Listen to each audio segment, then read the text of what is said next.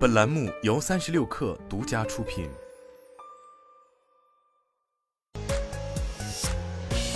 网络新商业领域全天最热消息，欢迎收听快讯不联播，我是金盛。快手销电家居行业发布六幺八数据，数据显示，六幺八期间，六月一号至六月十八号，销电家居整体 GMV 同比去年提升百分之五十九。品牌自播 GMV 同比提升百分之六十四，行业单均价同比提升百分之三十三。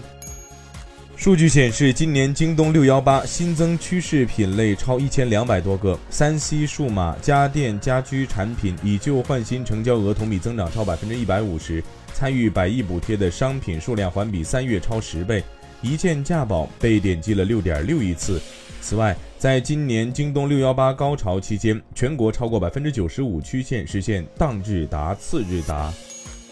闲鱼上线了手机帮卖服务，并在六幺八期间给到最高四百元现金补贴。据了解，闲鱼帮卖首次推出公开竞拍的玩法，帮助用户更高效地交易闲置物品。其全程托管模式也为交易提供了安全保障。帮卖服务页面显示，截至目前已有超十八万卖家参与。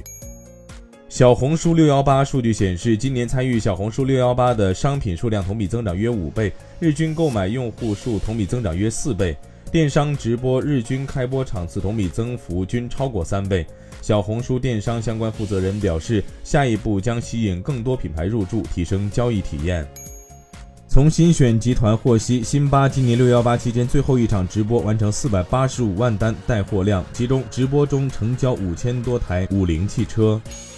福特汽车公司执行董事长比尔·福特周日表示，该公司尚未准备好在电动汽车生产方面与中国竞争。福特在一次采访中表示，他们发展的非常快，而且规模很大。现在他们正在出口，他们现在不在这里，但我们认为他们会来的。在某个时候，我们需要做好准备，我们正在做好准备。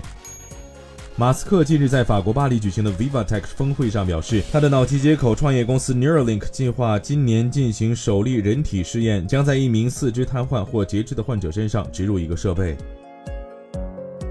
以上就是今天的全部内容，咱们明天见。